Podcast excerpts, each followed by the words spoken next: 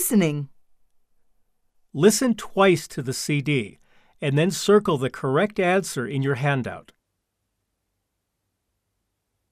I'll play the CD again so that you can check your answers.